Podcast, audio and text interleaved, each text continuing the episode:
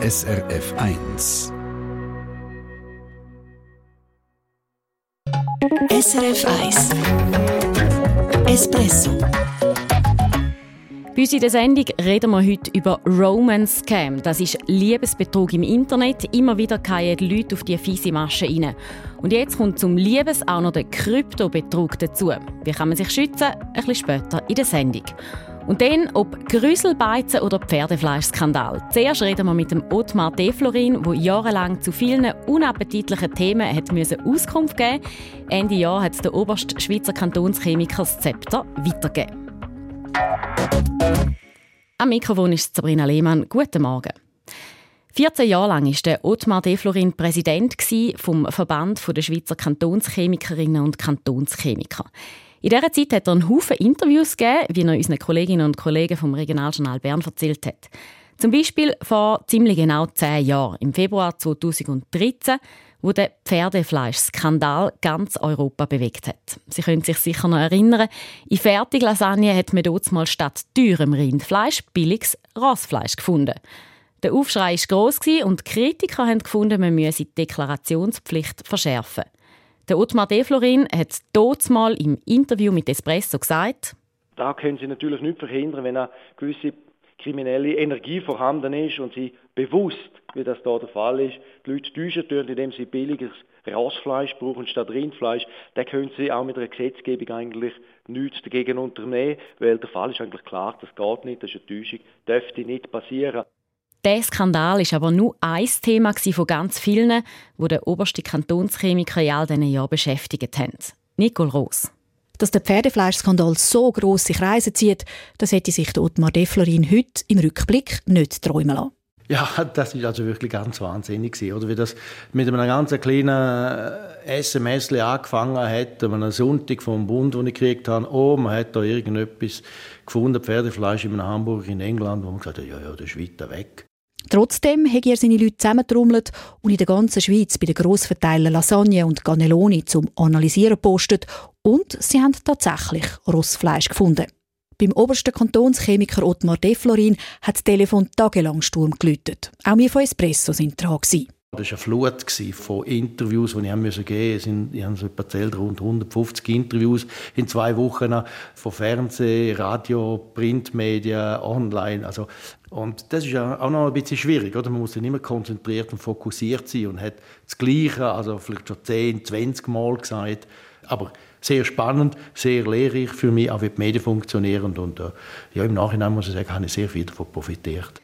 Neben der Lebensmittelkontrolle sind die Kantonschemiker unter anderem auch dafür verantwortlich, Grüselbeizen aus dem Verkehr zu ziehen. Im Kanton Bern, wo der Ottmar Deflorin weiterhin das kantonale Labor leitet, würden pro Jahr durchschnittlich fünf Beizen bei einer Kontrolle auf der Stelle zugemacht. Keine appetitliche Sache unhygienisch, Kraut und Rüebli, äh, liegt um, verschimmelte, vergammelte Lebensmittel und so weiter. Temperaturen stimmen nicht. Äh, und äh, da werden natürlich auch Fotos gemacht. Und wenn ich nachher die Fotos sehe, oder, dann steht mir die Harzberg und ich habe das Gefühl, das ist nicht möglich, dass das bei uns im Kanton Bern ist oder in der Schweiz. Oder? Also wirklich desaströs. Und in so Grüselbeizen stinkt es dann auch zum Himmel. Gerade wenn sie Fleisch haben, das wirklich vergammelt ist, das, das schmeckt nach Kadaver, nach Verderbnis, äh, so in einem Kühlraum oder wenn es halt eben nicht kühlt.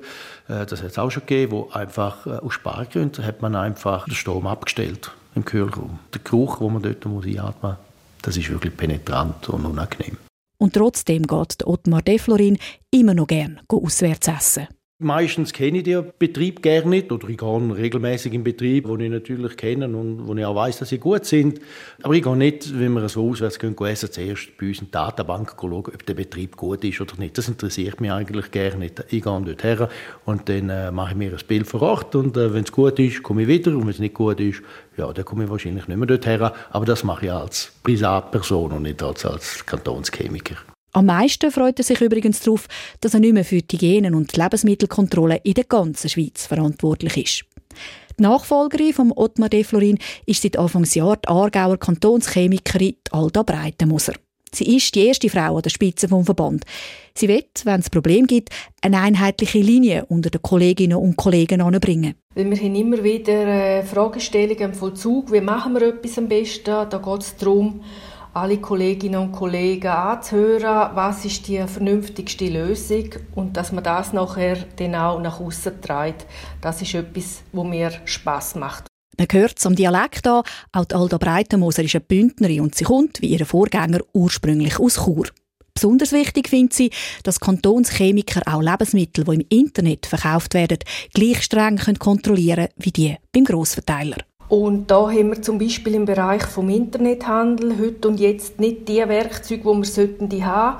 Wir sollten die Betriebe, die Lebensmittel anpreisen im Internet, und es gibt ja immer mehr von denen, äh, Möglichkeit haben, um verdeckt ermitteln, also uns nicht zu erkennen geben, dass die Betriebe uns auch die Auskünfte erteilen, die wir brauchen, um dann können beurteilen, ob sie alles richtig machen oder nicht. Das heißt, kantonale Labor sollen zum Beispiel können verdeckt Sportlernahrung im Internet bestellen und kontrollieren, ob die das Lebensmittelgesetz einhalten. Also 14 Jahre lang war der Ottmar Deflorin der oberste Kantonschemiker. Jetzt hat Alda Breitemoser übernommen und auch sie hören wir sicher in Zukunft ab und zu hier im Espresso. Das ist das Konsumentenmagazin auf SRF 1. Es ist 17 ab 8 Uhr. Ja, es ist eine der gemeinsten Betrugsmaschen überhaupt, weil sie einem nicht nur finanziell schadet, sondern einem gerade an das Herz bricht. Roman Scam heißt auf Englisch und da heißt auf Liebesbetrug im Internet auf Deutsch. Im Espresso haben wir schon mehr als einmal mit Opfern geredet, die nie gedacht hätten, dass ausgerechnet sie auf so etwas hineingehen. Das ist ja so eine wahnsinnige Enttäuschung und so die Einsamkeit, eben wie wenn man in die in der Liebe versetzt wird, oder? Das war wahnsinnig. Das, und das hat mich grausam abgerührt. Das kann Leben zerstören. Die betroffene Frau hat vor ein paar Jahren mit uns geredet und dort mal gesagt, sie hätte das Gefühl, dass der Liebesbetrug noch einen Haufen andere Leute treffe. Und sie hat recht gehabt. Gerade diese Woche hat der Kassensturz über einen Fall berichtet von einem jungen Mann, der auf Facebook eine Frau kennengelernt hat. Hat er zumindest gemeint. Die Betrüger dahinter sind so raffiniert gewesen, dass sie ihn sogar dazu gebracht haben, um einen Haufen Geld in einen angeblichen Handel mit Kryptowährungen investieren. Der junge Mann hat so 10.000 Franken verloren. Das ist eine neue Dimension. Roman Scam und Kryptobetrug quasi Hand in Hand. Darum ist es umso wichtiger, dass man so etwas eben merkt, bevor es einem selber passiert. Der Matthias Schmid. Und zwar haben ja eben viel, eigentlich wir alle, das Gefühl, nein, mir passiert das sicher nicht, ich gehe doch nicht auf so etwas rein. Aber das denken eben die meisten Opfer von Liebesbetrug auch, erzählt Katrin Graber, die als forensische Psychologin mit der Polizei zusammen schafft. Es ist wirklich querbeet unter den Opfern alles dabei. Man kann nicht sagen, die Persönlichkeit sei anfälliger als die andere. Aber Hingegen hat man herausgefunden, dass viele der Betroffenen sich in einer schwierigen Lebenssituation befunden haben. Zum Beispiel haben sie gerade kürzlich eine schwierige Trennung durchgemacht oder eine schwierige Scheidung oder vielleicht auch den Job verloren. Eine schwierige Lage, also wo vielen Leuten eh schon der Boden unter den Füßen wegreißt und sie eben noch anfälliger macht, wenn es da jemand hat, der einem vermeintlichen Schultern zum Anlehnen anbietet. Und für das sammeln Betrüger zuerst mal alle Daten, die sie über das Opfer im Internet finden können. Sie sind top vorbereitet. Und? Wenn zum Beispiel eine Person sagt, sie hat vor kurzem eine schwierige Scheidung gemacht, das fühlt sich an, wie als hätte sie den Partner verloren. Und dann sagt die Betrügerschaft, ah, meine Frau ist vor drei Jahren an einer Krebserkrankung gestorben. Ich weiß genau, wie sich das anfühlt. Und durch die Gemeinsamkeiten wird dann halt Vertrauen und Intimität geschafft. Also eigentlich fast wie wenn man wirklich jemanden im Internet kennenlernt, was von Anfang an gibt. Und das ist als perfide, sagt Katrin Graber. Genau, das ist die Schwierigkeit am Ganzen. Also in der Anfangsphase ist es vermutlich durchaus sehr schwierig zu erkennen, ob sich da ein Betrüger oder Betrügerin dahinter verbirgt oder nicht.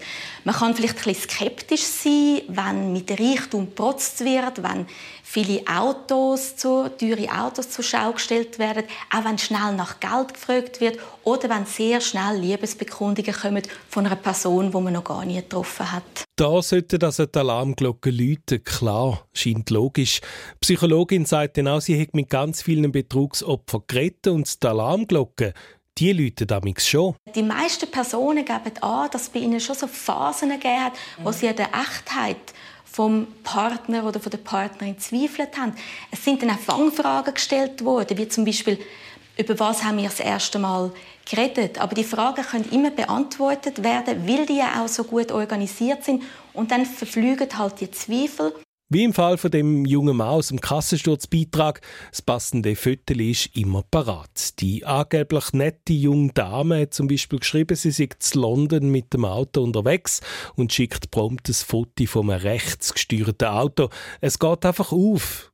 Scheinbar wie es Betrüger auch immer machen, sie machen es wirklich gut. Und das gilt auch für den zweiten Teil vom Betrug, dort, wo es dann wirklich ans Geld geht. Es gibt eine Möglichkeit, viel Geld zu verdienen, sagen sie, und quasi als Zückerli klappt das am Anfang auch.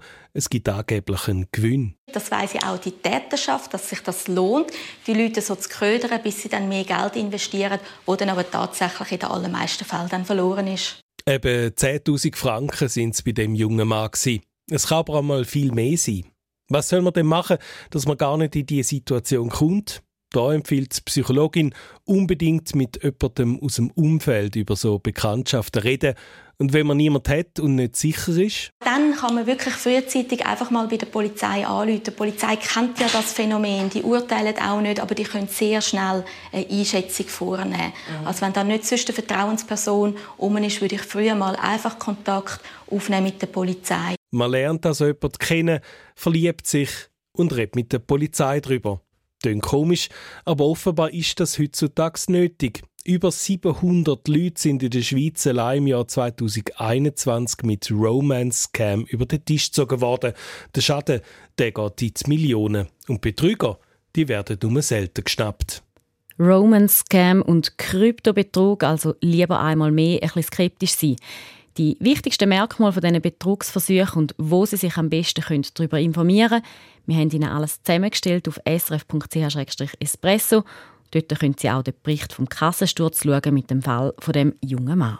SRF 1 Espresso Eine Sendung von SRF 1. Mehr Informationen und Podcasts auf srf1.ch.